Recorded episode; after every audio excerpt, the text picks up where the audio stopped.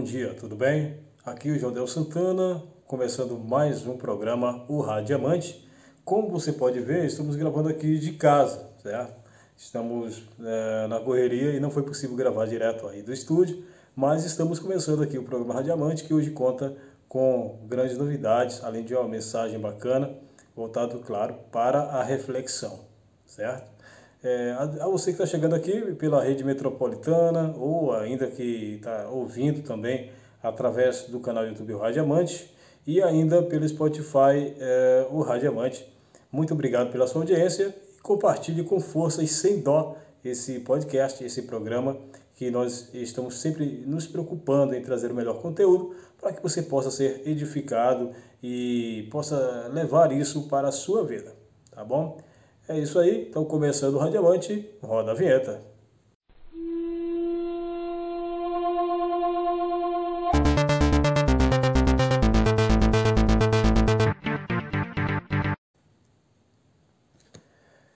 Voltando aqui, e agora falando de assunto extremamente sério, é, nós temos visto aí algumas semanas atrás, atualmente ainda se fala muito no assunto da obrigatoriedade de tomar vacinas.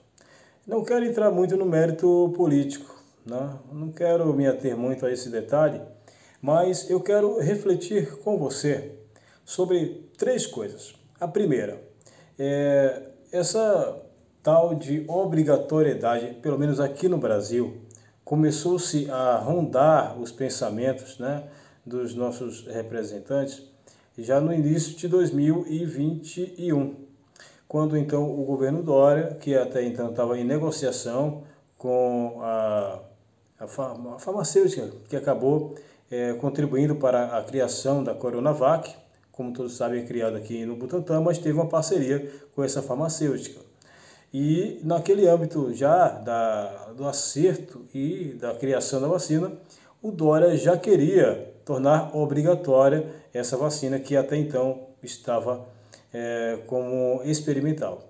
Ainda hoje continua praticamente, mas naquele momento ali não tinha nem aprovação da Anvisa ainda, que por sinal demorou um pouco para ocorrer.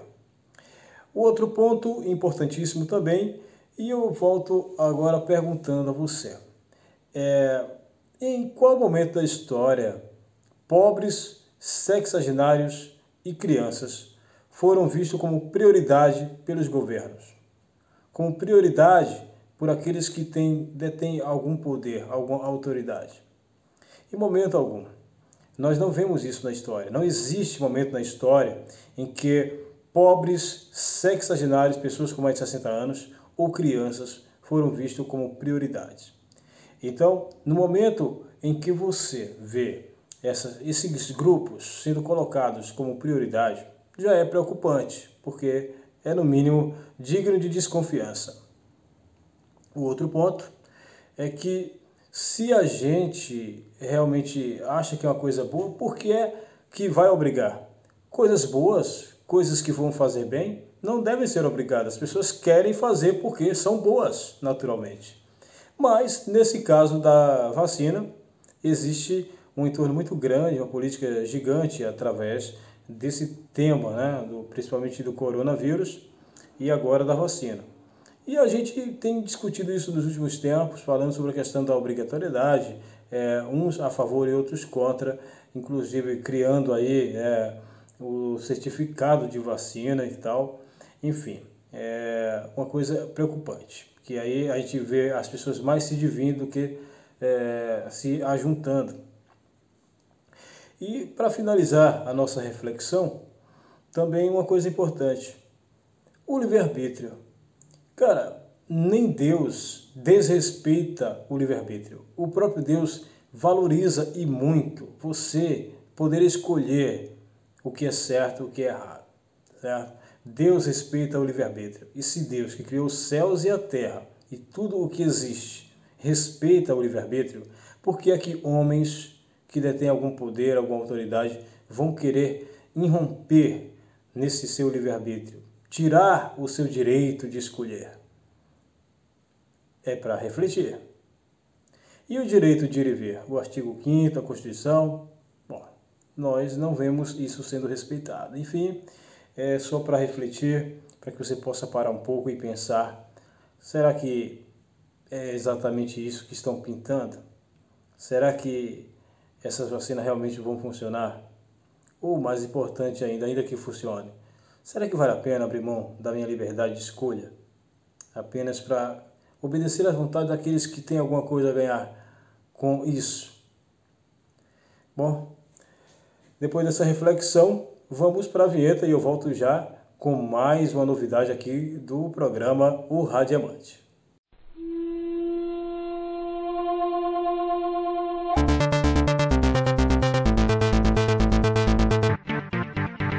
Lá de volta, agora sim, falando de coisas boas, coisas alegres, coisas que vão nos motivar.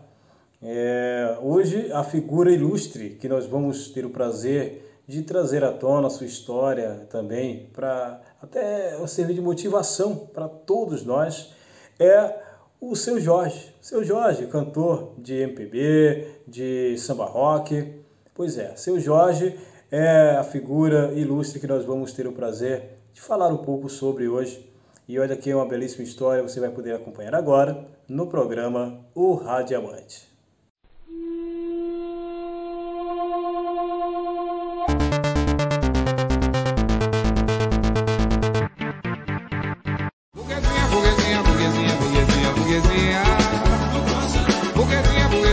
Retrato Omelete dessa semana vai contar a história de um artista que dispensa apresentações, seu Jorge. Para isso, precisamos voltar um pouco no tempo e falar sobre como era sua vida antes do apelido, quando ele era apenas Jorge.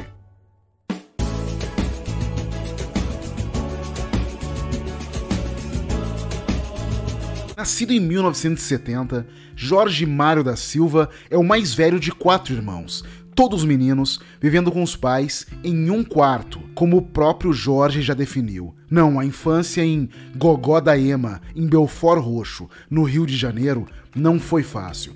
Jorge precisou se virar logo cedo. Aos 10 anos ele trabalhou em uma borracharia e depois em uma marcenaria. Chegou até a ser descascador de batatas em um bar. Contrariando a rotina do resto do bairro, Jorge e os irmãos estudaram em uma escola particular após ganharem bolsas de estudo de um político da região. Jorge diz que não consegue lembrar quem foi, mas afirma que o contraste do bairro onde morava para o colégio onde estudava o ajudou a entender logo cedo o que é desigualdade social. Éramos os únicos negros do colégio e o racismo era muito intenso. Eu não me sentia bonito mas minha autoestima se manifestava em minha alegria. Eu gostava de rir e de fazer as pessoas rirem. Não me importava em ser o palhaço da hora, mas minha piada tinha de ser a melhor. Além de fazer as pessoas rirem, Jorge amava a música. Ele poderia apontar a tia, ninguém menos que Jovelina Pérola Negra, ou o primo Dudu Nobre, como talentos da família mas a verdade é que os dois não foram criados juntos e se viam apenas em alguns almoços de família. No começo da adolescência, ele passou a frequentar, acompanhado do pai e dos irmãos, rodas de samba, bailes funks e bailes da periferia. Jorge conseguiu alguns convites aqui e ali para cantar na noite carioca e impressionava pelo talento entre 1989 e 1990, procurou no Exército Brasileiro uma forma mais estável e disciplinada de renda, mas não se adaptou à rigorosidade no 2 Batalhão de Infantaria Motorizado Escola, no Rio de Janeiro, e foi expulso do serviço militar. Lá ele não gostava de funções que o fizessem ficar parado no sol o dia inteiro e assim acabou tendo contato com um instrumento musical pela primeira vez. Participar da banda era um jeito de não ficar servindo no sol. Poucos dias depois de ter saído do exército, em 26 de abril de 1990, ele lembra bem, seu irmão Vitório foi morto em uma chacina perto da casa da família em Belfort Roxo. O luto pro Vitório desestruturou a família, que além de perder um de seus membros, também perdeu sua casa invadida por bandidos de uma comunidade vizinha que disputava o território com os criminosos locais. Nenhum dos Silva queria continuar vivendo ali, ao lado de onde a mancha de sangue de Vitório permaneceu por dias em frente à padaria que foi atacada, então cada um foi para um lado, morar onde podia. Jorge ainda arrumou um lugar para ficar, mas não tinha dinheiro para aluguel e acabou indo morar na rua. Passou fome e ficou sozinho por um tempo. Só ele e o violão. Passou a fazer bicos em um bar do Meyer, onde lavava a calçada do local antes de abrir.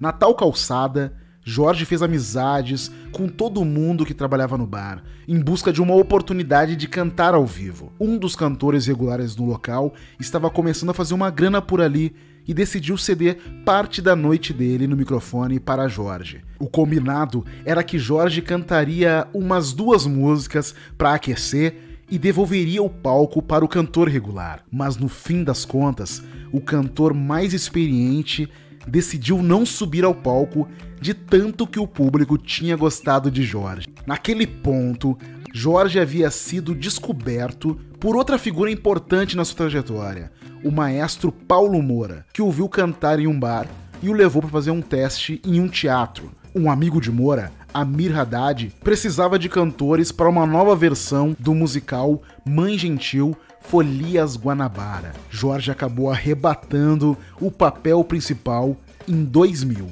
Depois disso, Jorge continuou no grupo de teatro Tá na Rua, de Amir Haddad, e os dois acabaram trabalhando juntos em mais de 20 espetáculos no Teatro da Universidade do Rio de Janeiro, onde Jorge também morou até 1997, para evitar dormir nas ruas. No teatro, Jorge começou uma parceria musical.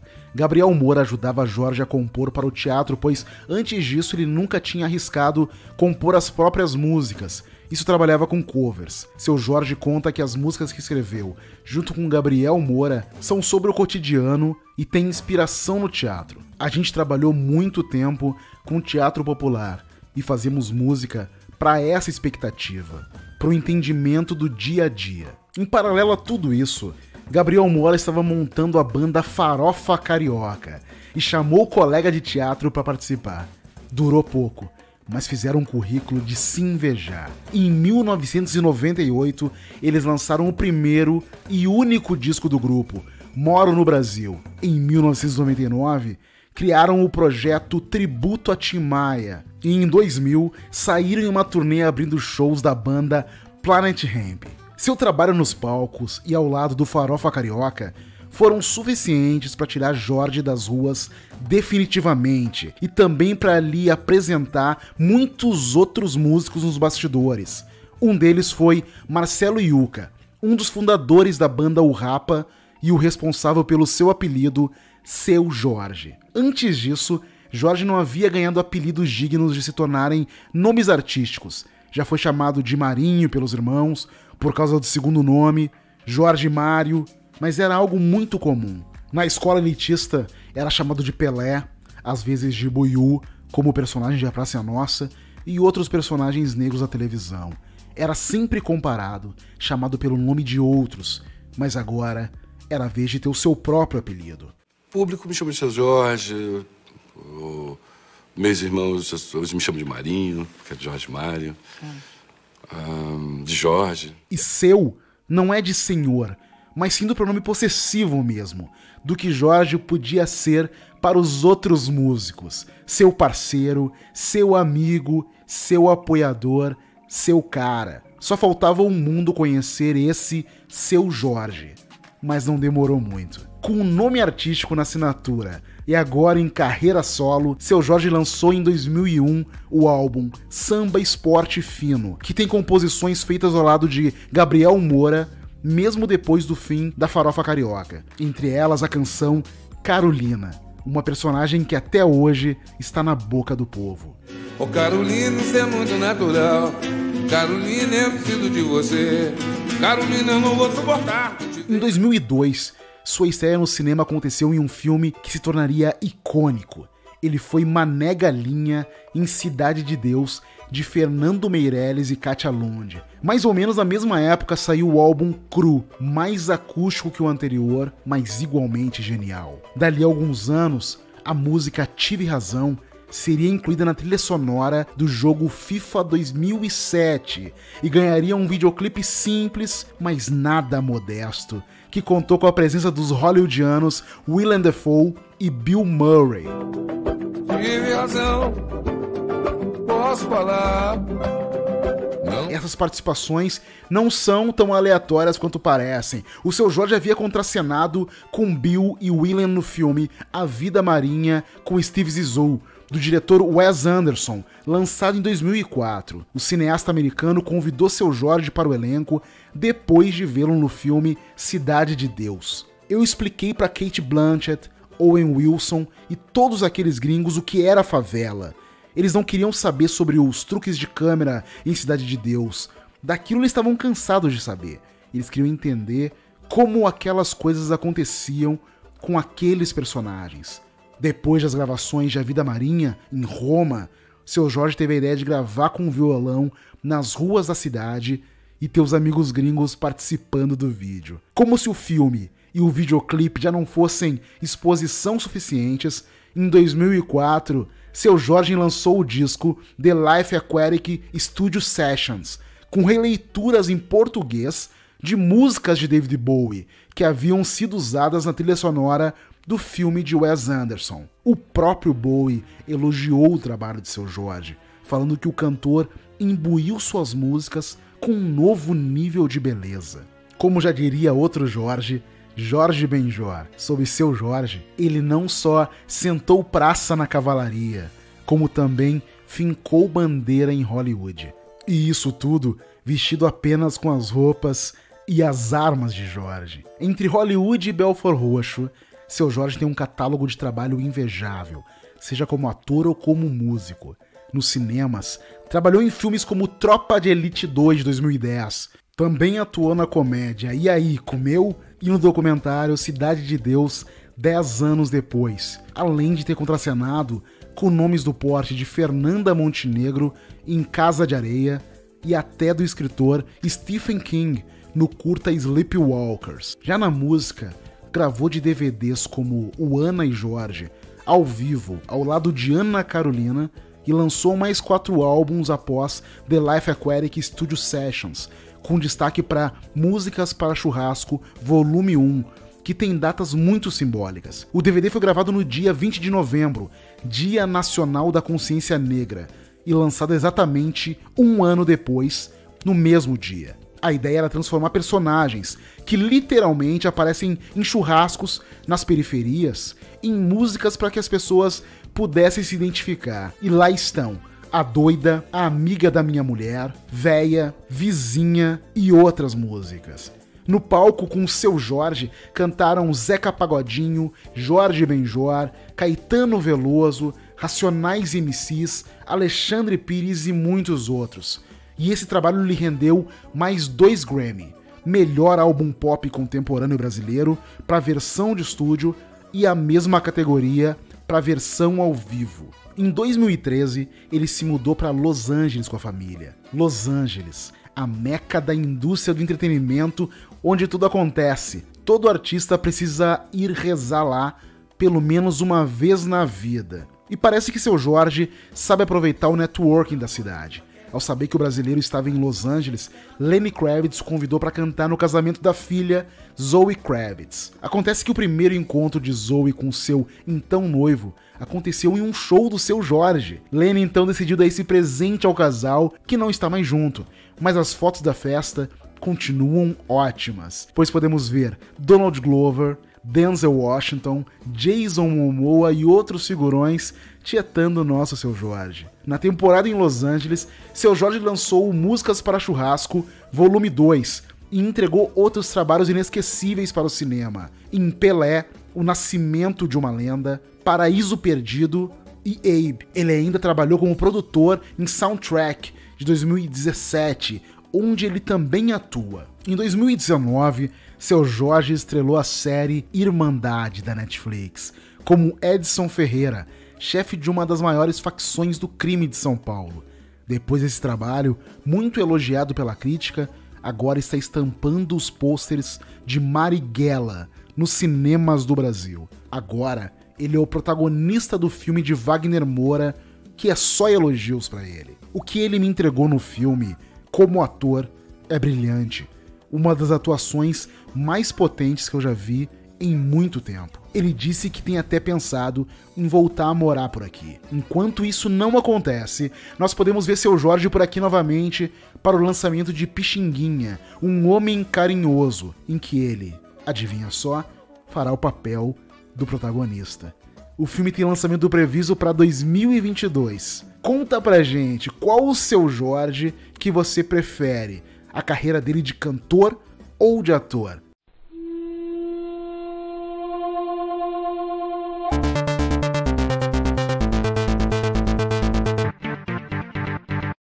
De volta aqui.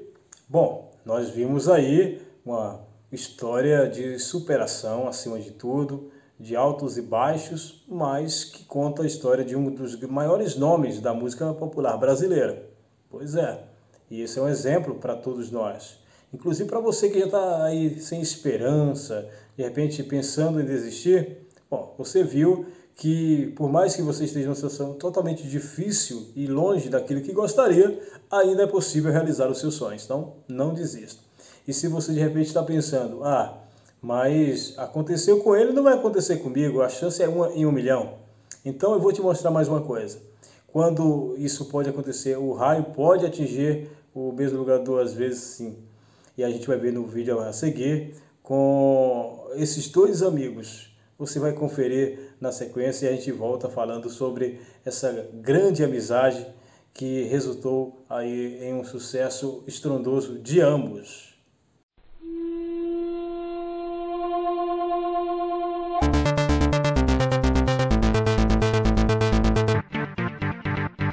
No começo da carreira, o Xande me contou que assim, não é que demorou para chegar onde ele chegou, foi muito difícil. Falou que ele só tinha uma calça. Eu ganhei de uma, de uma menina quando eu namorava. Né? Na época eu não tinha dinheiro, a calça era bonita, só tinha ela. Então toda vez que tinha um, um evento legal de música, eu, colo eu colocava aquela calça. Evento legal que eles chamam era tipo tocar num barzinho no Meia, pequenininho, que era, era o quê? Um cavaco, um violão? Um tantão e um pandeiro.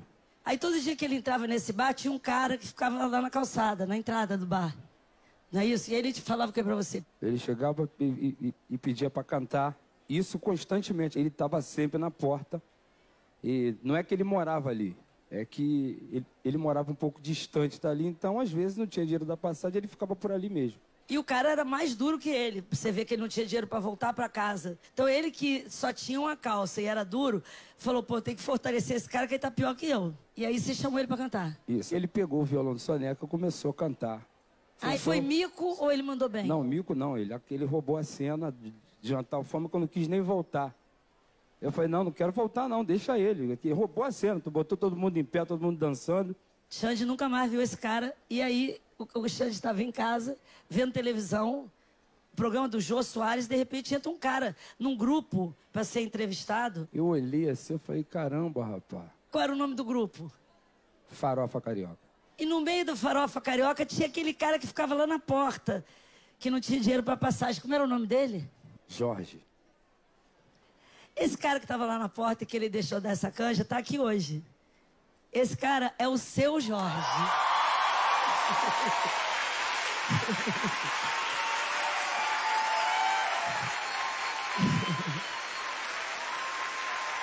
Muito demais.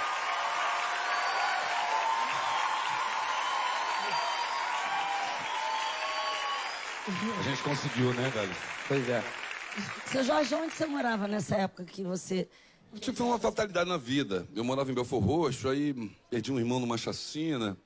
E depois a família desarticulou, vim morar no Mé, na casa de um tio.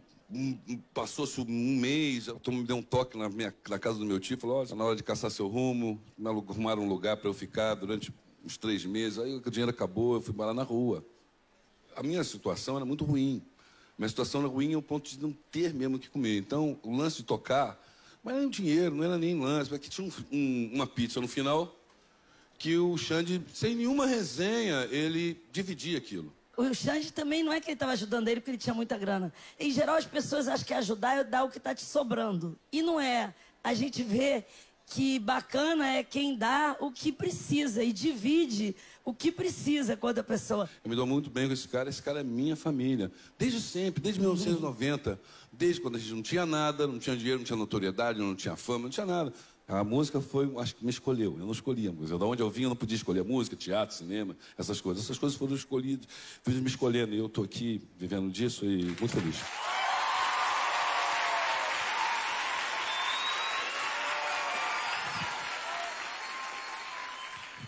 Eu fico comovida e emocionada de pensar que não é só um seu Jorge, é um Xande. São milhares de músicos no Brasil que passaram exatamente por essa situação. Que fazem músicas lindas que ninguém conhece, que tocam violão, um cavaquinho, um pandeiro maravilhoso que ninguém nunca ouviu. E que estão nas portas dos bares, que estão no metrô, que estão na rua, tentando mostrar o seu trabalho. Mas hoje, eu queria terminar o Esquenta e dedicar o programa de hoje a todos esses músicos anônimos. Eu torço por vocês. Eu agradeço a música de vocês que eu nunca ouvi. Agradeço o esforço que você está fazendo para um dia, quem sabe, virar o seu Jorge ou o Xande. Muito obrigada. A gente do Esquenta agradece a sua música. Obrigada mesmo.